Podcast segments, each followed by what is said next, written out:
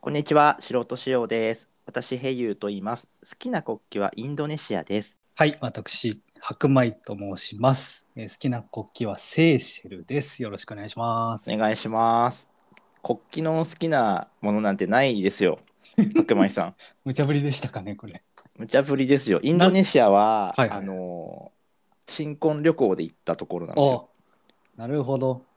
それはちゃんとその旅行中に国旗を意識して旅行はされたんですかしてない わ。国旗意識して場所選ばなかったですわ。あ、本当ですか。でも、インドネシアの国旗って、はいはい。あのどこだっけな、モナコモナコ。っていう国の国旗と、はいはい。はいはい。お同じなんですよ同じっていうかうんうんちうょっんと違うのかもしれないんですけど、はいはいはい。上が赤色でうん下が白色の、はいはい。ほぼ同じ国旗なのほぼ同じですね。色の、うんうん。色が、でも多分違うのかな厳密に言うと何かが違うんですかね、いや、気になるな、そう気いうにとなこるもでしょうう、んそういうなんか気になるところを無理やり今日は見つけてきましたなるほど。はい僕はですね、なんだっけセーシェル。セーシェルっていうなんですけど、まあ、皆さん、ちょっとリスナーの皆さん、こう片手を出していただいて、親指を上にして、小指を下にして、うんこう、目の前に置くとですね、うんセーシェルみたいな国旗になるんですけど、全然イメージできない できないですかできないあの、答え合わせしながら、ネットで検索しながら見てもらうと、とか、あと LINE とかでも意外とこう、セーシェルとかって入れると国旗とか出るんですよ。絵文字で。あーセーシェルだけじゃなくてさ出あますよね全部でも国出旗ますね出ます、すほごいよぼね全部出るあれねんで、そうというのであの実めちゃくちゃこうカラフルで綺麗で、そうなんだはい、ぜひ見ていただきたいなとセーシェルってどこにあるんですかセーシェルはあれですよちカリブ海とか中米カリブ海はいあのあそこら辺のこういろんなセント・ヴィンセントおよびグレナディン諸島とかですね そういうのが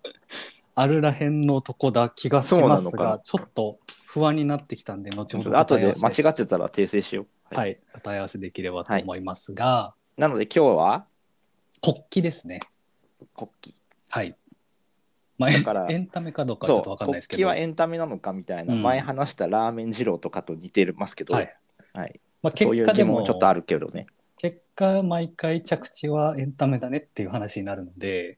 ちょっと今回もそうなるんじゃないかなと勝手に予測をしております。うん、はい。お話聞きましょはい。ということで、今回、あの、お呼びしているゲストをご紹介できればと思っております。えー国旗について語っていただくのは、カイロさんです。よろしくお願いします。よろしお願いしくおま願すいします。カイロです。お願いします。う。お願いします。カイロはですね、エジプトの首都ですよね。そうですね、エジプトの首都ですね。エジプトの首都、好きなんですよ。エジプトの首都好きなんですよ。はい。エジなるプほトどの首都は、そのちょうどナイル川 はいはいはがい。流れてるじゃないですか。はい、うんそのナイル川の付近にしか都市がないっていうああ、そうですよね。んですよ。だからそれを地図で見てると面白いんで、カイロ好きなんですよね。でも、そのメソポタミア文明とかもそうですよね。まあ、そうですね。ユーフラテス川とか、はい。川の周りにはっていう。うんまあ、そういうね、今日はでもそこまで話しようともう広がりがすごすぎるんで、あの、はい国急旗にというところにね。ね、最初から深いもんね、話 がもう。そうですね。ということで、ちょっとご紹介できればと思うんですけども、えーとカイロさんはですね、あの実はあの白米の兄弟でございまして、はあいの、、兄、兄なんですよ。そうなんで白す。米さんのお兄さんなんですおね。兄さんなんです。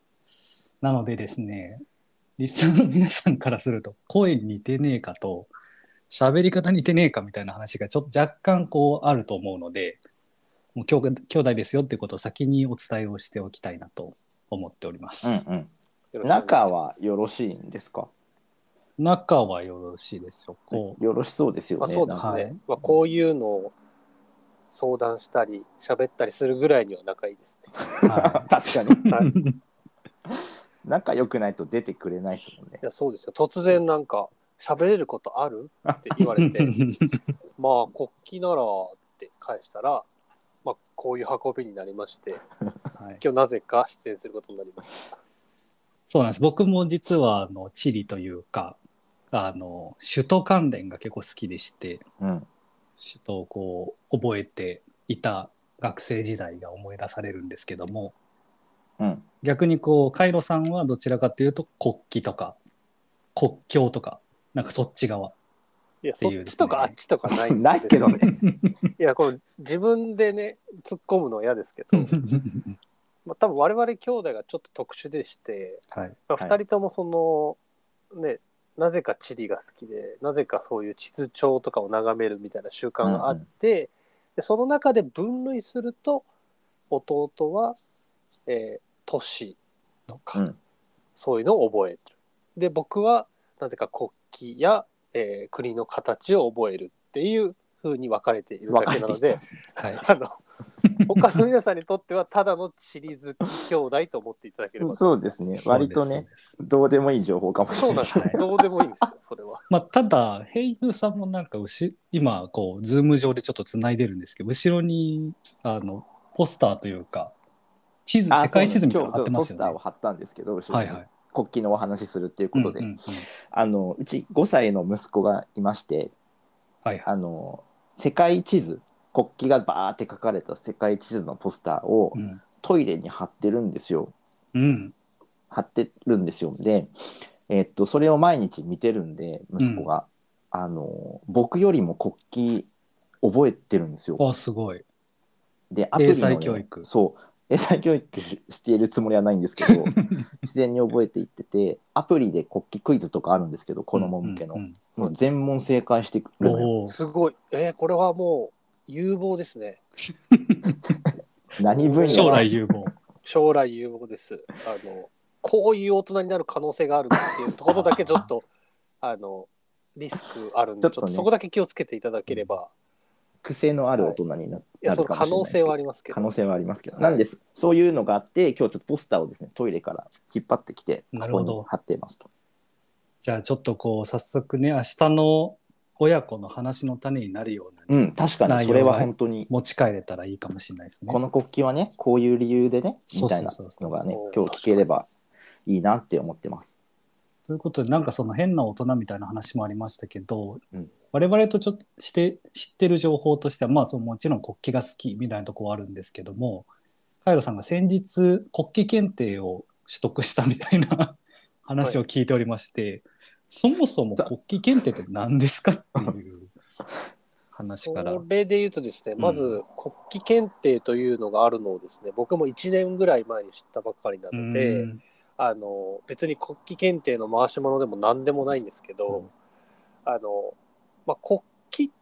めっちゃ覚えてるけどこれって何かしら形に表せないかなと思いましてうん国旗スペース検定で調べたらですね国旗検定というものがあることを見つけまして、はいまあ、なんかよくあるなんか地方のなんですかね自治体とかがやってるやつとかうんあの例えば阪神タイガース検定とか多分そういう感じのこう、野良検定のうちの1個だと思うんですけなどるほど、なるほど。あの国際知識検定というのがありましてうんで多分財団法人とかが作ってるのかなえ財団法人かながやってるやつでえーっとその中の国際知識検定の国旗っていうジャンルですねーへえこういうものがありまして、それを、あ、これ受けたら受かるんじゃねと思って、で、えーちょうど1年前ぐらい、1年前、半年前か、半年前ぐらいにですね、うんはい受けに行きまして、で、あの、まあなんか、とりあえず受けるなら一番上にしたいなと思うっんて、1級を選びまして、うん1級を受けたら、まあまあ、無事受かりましたすごい。すごいなという感じです。あ急だのっ、たんだ。これは音声なのであれなんですけど、なんか認定証だけ送られてきました。あ すごい、ちゃん症として状ま。すねすごい、はい、国際知識検定国旗1級と。なんか、はいどどんな難しさの度合いかがわから確なかいにですけどね、うん1級2級そう、でもなんか1級はまず問題数が多いっていうのと、うんあと、まあ一通り国旗全部覚えてたら多分受かると。えーまあはい気軽に言ってますけ どなんえ国連に入ってる国の数だと、い109今正確にはちょっとわかんないですけど、はいはいまあ、大体192とかそうですよね195とかぐらいですかね。ああはい、それを覚えているプラスなぜかその財団法人はあのまあなんか国として仲がいいからとかほうあの大震災の時にすごく援助してくれたからっていう理由でなぜか台湾も国に入れてます。なるほど。ああ、なるほど。そんななんか主観的 な。そうなんですよなぜか台湾をね国として認めるので台湾をちゃんと覚えてくださいみたいなのが書いてあって、なるほど。なるほど台湾も入ってますが大体国連加盟国ぐらいうんうん。ですうね。んうん。なんでそれ以外の、まあ、ちょっとあの 細かい話ですけど、はい地域とかは入ってない、はなるほあどなあ、るほど。そうなんで確かす。その辺はね、ちょっとややこしいんですよ。ややこしいんですよね。ポスターにも書かれてるんですよ、そういう今。国連にはそうですよ今、何カ国入ってて、あそこに入ってないこの国とこの国も表示されてますみたいなこといがや、。そう、その辺はややこしいんですが、そうあの その普通の方がですね、あこれって国って言っていいのかなみたいなのをですね、あ。うん。わざわざ話すことはないと思う ので、まあ別に覚えなくてもいいと思います。はい教養番組じゃないですからね。そうですそうですねね、教育番組。それは国とは正式には認められていませんみたいなことを、まあ、国旗を覚えるなら覚えなきゃいけないってことですね。確かに。まあ、毎回こうゲストの皆さんにそもそもなんちゃらとはみたいなそのテーマに関しての歴史的背景とかはいはい、そういったものをまあお伺いしてるんですけど今回に関してはなんかそもそも国旗って何ですかっていうものを知ってる人はああの知らない人はあんまりいないと思うのでそうですね。ちょっと国旗って何ですかって言われても、いや、国旗は国旗だしそうな。ですね。であとはその日本ってめちゃくちゃ分かりやすいじゃないですか。はいはいはい。白の真ん中にうんうんうん赤丸っていうすごいシンプルなものまあもっとシンプルなものは あると思うので後で聞きたいと思いますけど、はい。なんかそういう中でなんかそこの背景とかって意外と考えないことだなと思ってたりするんですけど、うんはい。そもそもまあ国旗って分類するとど,、うんどういう要素があって構成されてるもんなんですか、国旗の要素。うんまあ、国旗って、まあ、普通に国の旗と書くんですけど、うんうんまあ、当たり前ですけど、うんなんで普通に旗として使われていて、はいはいで、あちょっとこれもマニアックな話ですけど、うん国旗と国章っていうのあがあありますよね国章、ううんんだから国のマークっていうのは別のものなんですよ。うん、なんで旗として掲げる時のあのデザインが国旗です。日本って国章は何なんですか日本の国章はですね、あの、 これ何なんですかって聞かれるとちょっと難しいんですけど、えっと国章初めて聞いたな。えっとね、国章はね、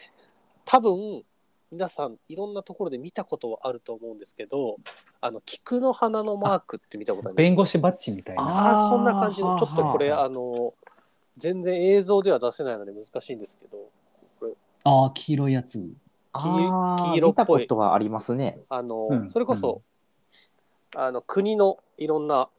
た建物とか、うん国のいろんな、あの、あ財産には、この国章が使われていたりします。ああなるほどあの、菊花賞とかの菊花は、国章の菊花ですね。はいはいはいはいええなるほどなるほどそうそうそうじゃあそもそもなんかこ国章と国旗というものは別物としてあって別物としてあります。ほ基本的にはほどこの国にも両方あるものなんですか大体両方ある。で、うん国の旗にその国章を記しているっていうものもあるし、あなるほどなるほどそれが全く別物のところもあります。まあ、別物のところの方が多いですね。うーんなるほど、うんまああとはその中をこう噛み砕いていくとい色、色とかまあ、確かに色とか、はいあと、まあ、ざっくり分類はできて、うんうんうんまあ、よくある、えー、とのだと、もう三分割のやつ。うん。はい三はい分割機のトリコロールルみたいなやつですそうねそうそう、縦と横があると。うんうんあとは四分割のものもあるし、まあ、縦二分割、横二分割もあるし、まあ、そういうなんかこう、分割して色を分けてるみたいなのが、まあ、一番多いシリーズ。うんうんですけど、まあ、それ以外にもなんか横 T 字機とか、はいはい、あの、はい、あれですよね、スカンジナビア系の、あそれはねまた別なんですよあ違うんだ。また別なんですよ、まあ、十十字機っていうねあ十はいはい字機のやつとか、はい。はいあと横 T 字はまあちょっと言ってもわからないと思うんですけどまあベナンとかねわかんねえ。ベナやったあと、あ、有名なので横 Y 時期、えっ、とね、チェコ、わかりますかはいはいはい。チェコ、南アフリカとかもそうなあ、そうそう、Y に分かれてる。 Y を横にしたようなあの感フじィリそうですフィリピンとかもフィリピンとかもそそうですよね。あーう。横 Y 時期は Y の形で分かれてるやつ。あーはいはいはい。みたいに、ざっくり、なんかあの、ジャンルに分かれて、名前はついていたりしますが、まあ、あれって、縦二分割機だよね、みたいな話は別にしないんで、 うん、まあなんとなくね、くくるとそういう感じになってるって感じですかね。うんさっきの平優さんが最初はい冒頭に言ってたインドネシアは縦二分、ん横二分割、横二分割機です、ね。横二分割機なんですね。あと、これは国旗ならではの呼び方で、意外とよくあるのが関東旗っていうのがあって、関東。あの関東っていうのが、あのーなんて言ったらいいのかな、旗の、旗竿の上の方うんはいはいはい。のエリアのことを関東って言うんですけど、はいはいはあのーさっき出てた台湾とか、こうい。うん、左上に四角があって、ああーあ、はあはあはあオーストラリアとかオーストラリアとかだ。あそうそうそうそう、ニュージーランドあとか。はいあはい、いうのはい。あそうです。ああいうの関東旗って言います。へえ。なんで、イギリスのあの両地。領地だった場所はイギリスあのあのイギリスの国旗の関東旗です、ユニオンジャックの。あそうユニオンジャックの関東旗はですがまあこれはまあ分類として聞いておおってなるんですかーあー。あわかるわかるってなんのではならないかもしれない。そうですよねまずそまもあでそももそういう分類にでできるんですね、うんそうい分類うに一応できます傾向があるんですね。傾向がありますもちろんあの例外的なやつもいっぱいありますけど、うん。まあ、ざっくりさっき言ったみたいな感じで、えーとうん分類することはできます、なるほど。あとあどちらかというとその分類もそうですけどあの今のオーストラリアみたいなそのな旗がなんなんでこういうデザインになったのかみたいうんな歴史とかは興味持つ人はいるかもしれないですよね。確かにそういうのはあるそこに一応ストーリーはあるんで、まあ、そういうのを知るとさらに面白いっていうのはありますねちなみになんか日本の日の丸はいにはどういうストーリーがあるんですか、ストーリーストーリーっていうと日本のスストーリーもストーリー全部頭に入ってるんですかいやーえっとまあ普通に日日日照記って呼ばれてるんですけどあれい。あの日はあの太陽の方の日はいはいに章はあのうん文章の章、は い。うんうんに日照期っていうふうに呼ばれているので、まあ、普通に太陽、まあ、いわゆる日いずるところもみたいななるほど、なるほどなるほいう意味はある。で、太陽を示するマークですうんっていう感じです。で、まあ一応、まあこれはあの正直僕もあんまちゃんと覚えてないんですけど、ど。まあ、白には、まあ、純粋さとか正うんうんう直であることで、赤には情熱とか忠誠心っていう意味があると言わわれています。なるほど。まあ一応色に意味があるよってどこも言うんですけど、うん。まあ、後付けな気もしないでもない。うんなんか確かに多分赤の太陽書いてこれでしょいいんじゃねっつっう。いてやこれでもってことは やっぱ白には純粋赤には情熱まあそういうことにしとこううん。っていう感じじゃないかなってまあ僕は思ってますけどね。なるほど。そもそも国旗って誰が決定してるん確でかに。すかね国旗はあの、まあ、基本的にはその国、まあ、国によってねそのトップが分かれているので。うん誰とは言えないですけど、まあ、その国で、えー、とその時の、まあ、為政者っていうかうんうんあのトップが決めるんであの国のトップが変わるごとに国旗を変えちゃう国も結構あってへえ。ええアフガニスタンとかほはうい。アフガニスタンって、まあ、あの僕がもともと覚えていたというかこの数十年うん。うん。あの、まあ、いわゆるうんあのアラブ国にありがちうんなうん黒と赤と緑みたいな、はいはいはい。ああいうのを基調として真ん中に国章があるっていうマークだったんですけうど、んまあ、最近ですねあのアメリカが撤退するタイミングとかもあって、まあ、タリバンか誰かうん。の国に変わった時にうんやめだやめだっつってほうちょっと前の政権のやつはもうやめだっつってうんあの真っ白にアラブ文字だけのに変わりましえ、えーた、はいそうなんだ。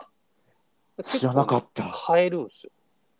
あそうなんですね。本当だはい。これなんて書いたんだろう。アなんフガニスタまンあみたいなことが書いてあるのかな。もう多分、なんか、あの、アッラーの言葉とか、んああ。。そういうう系だと思います。僕もさすがにね、あの、アラブ文字は読めないん で、なんて書いてあるか知らないですけど、でもさ、そういう感じで変えるんですよ。だからああの、アフガニスタンよりちょっと前だと、うん。えーっと、リビアっていう国があって、はいはい。リビアは、あの、改革というか革命があったのって覚えてますアラブの春とか。アラブの春、まあまあ、その前ぐらいうにん。うん。革命があったんですけど、うん。まあ、それで、まあ、あの変わったんですね、うん国の形がもうゴロッと変わったんですけど、だから今はあの横三分割期おうで真ん中はいはいに、あのよくイスラムであるあ三日月と星みたいなああ、はいはい。結構ベーシックな、うんベーシックっていうか、まあ、あのよくあるパターンのやつに変わったんですけど、その前の政権ではもうなぜか真緑一色。一色へー緑一色のやつを使ってたんですよだからそれはその時のあの将軍だったまあとにかくそそのトップがもうこれに行こうっつって、緑一色にしてたっていうなありるまほすど。結構変わるもんなんですね。そうなんですよ変わるんですよだから日本はだから結構長いこと使っているうん。国っちゃ国ですねまあでもちょこちょこマイナーチェンジはしてると思いますけどうーん。まあ100年、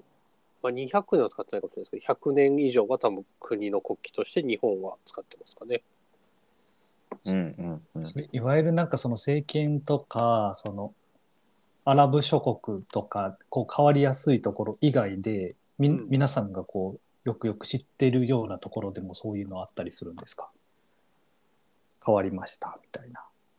変わりましたですかうん。あーそれで言うと、まあ、実際に変わってはいないんですけど、うん。ニュージーランドあ、はいはい。うんニュージーランドって、あの、それこそさっき話にも出関た東機ですね関東機で、あの、まあ、いわゆるイギリス領だったんで、うんうん。まあ、イギリスの国旗があって、で、南十字星、赤色の南十字星がついてるっていう、うんそういう国旗なんですけど、なんか多分、5年前とかかな、あの、変えないみたいな話が国で上がったらしく て、で、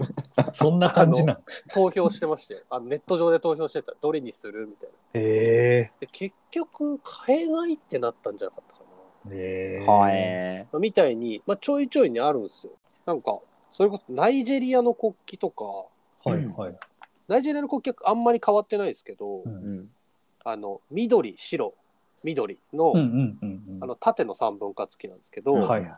それも、確かね、その国の大学生がデザインコンペで買ってたみた いな、 そんなんで決まるんですか。そんなんですよ。あ、そうなんだかだ。ら変えようぜって言ったタイミングで、多分公募するみたいな国も全然ある、へえ。ああ、やっぱりなんかそこにめちゃくちゃなアイデンティティとか、そう、もう持ってる国はもちろんあると思いますけど、いわゆるデザインとして、なんか親しみやすいとかかっこいいとか、そう、うんそういう要素も結構含まれてるってことですよね。そうだと思います。なんか、多分へまあ、もちろんその歴史的に使われている形とか、うん。あの、モチーフみたいのを使ってる国は多いですけど、ー、うん。国の形もどんどん変わるし、うん。あと、なんか、国旗使うタイミングって、今は全然ありますけど、うんそんなに昔にはないはずなんですよ。ほうなぜなら、その国連みたいのができる前って、国の国旗っていうか、旗がざーっと並ぶなんてことないじゃないですか。確かうんうんあと。そのないかも。国の旗を持って、他のところに行くみたいなことも、に。うん。まあ、ヨーロッパではまだあったかもしれないですけど、うん別にそんななくないですか。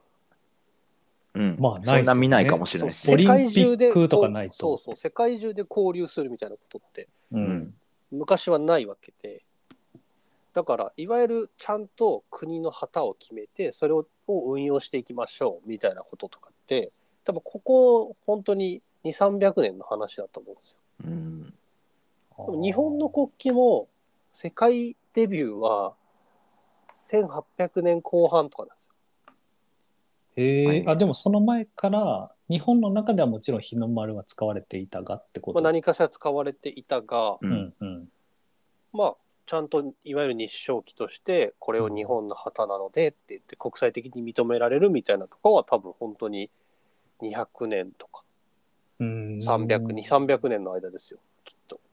なるほど。そうなんですよ、意外とじゃあ国の歴史からしたら国旗というものは。うん、確かにそうですよねせそのこ世界同士が交流するようになってそう見せる機会とかね並べる機会が増えてきてるのかもしれないですよね。そうですね、もう完全にそうですね。あと多分そもそもちゃんと国として形作って、で、まあなんか細かい国っぽいものが中にいっぱいあるみたいな、うんうん。みたいなのもそんななくないですかそんな、そんななくないっていうか、その、なんだろうな。そういうちっちゃい国がいっぱい集まって、まあなんとなく集合体になってるみたいなのが多分大半だったと思うので、うんうんうんうんまあ、そうなると多分おのおののあの王様が持ってる旗とかううんん。おのおののあの領地の領主がなんとなく旗作ってるとか多分そんなのの集合体だと思うんですよ。うんうん。でそれを一個にこの国はこれですってまとめるみたいなのは多分そういう世界にも世界との交流が深まってからじゃないですかね。うんなるほど。確かにグローバル進んでからかもしれないですね。だと思います。うん一番古いって言われてるのがデンマークで、あの十字系のやつですよねそう。ですねあのスカンジナミア十字って呼ばれるははいい、はい。あの、まあ普通に十字架なんですけど、ちょっとあの縦線が左に寄ってるやつ。うんうんううんんう。うんん、ちょっと寄ってるんだこれ。ちょっと寄ってるんあれでですすよね。よね。フィンランドとあかあ、そうフでィすンランド同じようなノルウェーとかみたいなのややつつでですすよね。ね。はいはいはい。北欧のね、うんスはカいンジナビア半ありま島すね。うんの国が使っているからなんですけど、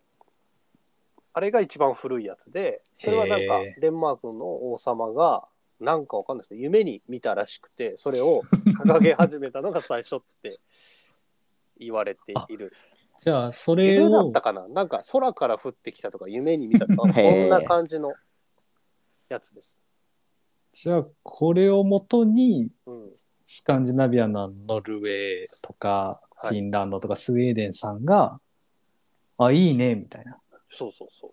じゃあちょっと色変えて我々も使う使おうわかみなたいみなたい。な。多分そうだと思います。じゃあなんかそのさっきちょっとこうよくアラブ系にあるような、うんあの月と星みたいな話とはいはかいあったじゃないですか、はいなんかエリアとしての特徴みたいなそのうんうんスカンジナビアだと左寄りの十字があるうんうんみたいなこととか、エリアとかそういったものでなんかこういう傾向があるみたいなのってあったりするんですかそれで言うとさっき話にも出た色ははいはい。うんやっぱ特徴はあって、うん。なんか反アラブ色と,、ほう。えー、と反アフリカ色とか反スラブ色反っていうのはあの汎用性とかのあ話ですね。反あ対のー方じゃなくて汎ね用性の方なんだそうですそうですそうです。うんうんはいみたいな色はある程度あの特徴はありますかね。まあアフリカ色って言われてるのが緑と黄色と赤。はいはいはうい、んはいうんイメージありますんねなん。と確なかにくアフリカっぽくないですか。アフリカっぽいですね。でアフリカの中ではもうかなりの割合であのその色が使われていてうん。で反スラブ色っていうのが、えっと、まさにロシアなんですけどほう。ん青とうん白と赤ああ、確かに。です、東ほ欧とか多いです東よね。欧に多いよね、東欧に多い東ヨーロッパにね。うんまあ、なぜかフランスもそうですけどあ確かに。とあか、まあ、オランダもそれに近いうんですよね、とかそういうのは、まあ、東の方のヨーロッパに多めあ、うんあーですねで反アラブ色が黒と赤と緑と、まあ、一応白うんうんうん。ですねさっき言ったリビアとかもそうだしはい元アフガニスタンもそうだしはい。だからそのアラブ諸国と呼ばれるところうんうんは結構そういうのが多いですかね。確かに地域のこう近いところで同じような色とかね、デザインンが使われてる傾向がありそうですね。ありますね。うんあとはまあ単純にキリスト教圏はいははい十字が多いとか、あうんうんそうなんですね。え、はい例えば十字が入ってるとこで言うと、まあ、さっき言ったスカンジナビアっはいはい。て呼ばれるところは、まあ、あのちょっと左に寄った十字だし、うんうんあと,、えー、と十字がいっぱいついてるのだとねジョージアっっていう国があああるんですけど、はいジョージアようん4つついてるやつそうそう、元グルジアですけど、うんはあの真ん中で切れて、で、4つ端に十字架がついてる。うんううんんで、それこそ、あの、イギリスの国旗も十字架ですね。真ん中に十字架がちゃんとあります。あー確かに入ってますね。なるほどそうですね。あれは、あの、イングランド、うんうんイングランドの国旗が赤色の盾、あ赤色の十字架なんですよ。はいはいはいだけのやつなんで、まあ、それを使ってイギリスは、あの、いわゆるユニオンジャックの真ん中が縦の十字架、縦っていうか、あの、あの真ん中の十字架ですうね。んううんんうんになってるとこうんどねやっぱそういうれ歴史とかをある程度踏襲して作ってる国ももちろんあるわけですよね。かな。そうですね。まあ、あります、あります。あの、まあ、多分、自分たちで国旗作ろうってなった時に、まあ、なんとなく、まあ、キリスト教だし、十字架が一番こうんうんう、いいよね、みたいな。そういう話は多分、その、それぞれの国の文化で上がると思う。あるんですよね。ま、マークもあマークはそのさっきの月とか、はいはいはい。星とか、うんなんかそそれでもでも他にも結構こうなんていうんですか太陽みたいなものであったりとか木があったりとかうん。なんかそれはやっぱりその国を象徴してるものみたいなことが入ってるっていう感じなんですかね。あると思いますよ。あの、うんうん一応さっき話にも出た、三日月と星みたいなのは、あの、まあ、イスラムの文化うんでよく使われていて、まあ、それはもともとそのイスラムの文化で、まあ、そういうのがあるので、使われるとか、あと、あの、まあ、いわゆる島国みたいなうんのとかだと、海を表してみたりとか、ああのなんかその土地で生えてる草花を使ってたりとかなんかそういうのはありますよあのアンティグア・バーブーダっていう国があるんはでいすけど、はいはい。アンティグア・バーブーダはあのなんか V の字で切れてるあかっ国こなんいですい。けどそこは太陽が昇ってるんですよ多分水平線から太陽が昇ってる様子をう国ん旗にしたいなーってなって、でなんかそう太陽が昇るのにしたとかうんうーうんんありますね。これ聞いてる人ついてきていくのかな。いや、そうですよね。国旗一覧とかを見ながらやらないといやほんとそうだわ。でも僕もう今見ながらやってるんですけど手元にないよね普通。普通ないっすよこれ。 お家にね、もし、あなんかトイレに国旗一覧とか貼ってる人がいたらね、それを持っていってほしいですけど。えこちうんちなみに国旗に出会ってなぜ国旗が好きになったかみたいなのはあるんですか、うんそれ聞きたい。ううんん確かに。多分、もともとは、あの、まあ、小学校の頃から図鑑とか、うんはい。まあ、そういうのを見るのが好きで、で、まあいろんな図鑑、これは別に地理とか関係なくいろんな図鑑をね、よく見てたんですね。うんで、えーその中でも、まあ、学校の勉強で好きになったのが、うんあの、地図帳を使った、うんまあ、地理の授業うんで、まあ、地図帳をよく見ていたんですよね。うんうんうんでそうするとなんとなく勝手に国を覚えるようになって、うんでまあ多分図鑑の中にとかにもあの国旗っていろいろ出てくるんで、まあ、それをなんとなく多分覚えてたんですよ。うんでそっから時はだいぶ流れまして大人になってからなんですけど、うん。はい、まあ、地理そもそも教科として好きだったし、うんで国のことも好き地図帳も好きってなると、まあ、なんとなく知識として覚えてるんで、まあ、クイズとかが出てくると答えられるわけですよ。あうんうんうんあよくありますもんねクイズでここれのは国どこ旗はどこだとか。そうそうそうう。んでそういうのってこう友達とかの会話に出てくるんでうんすよ。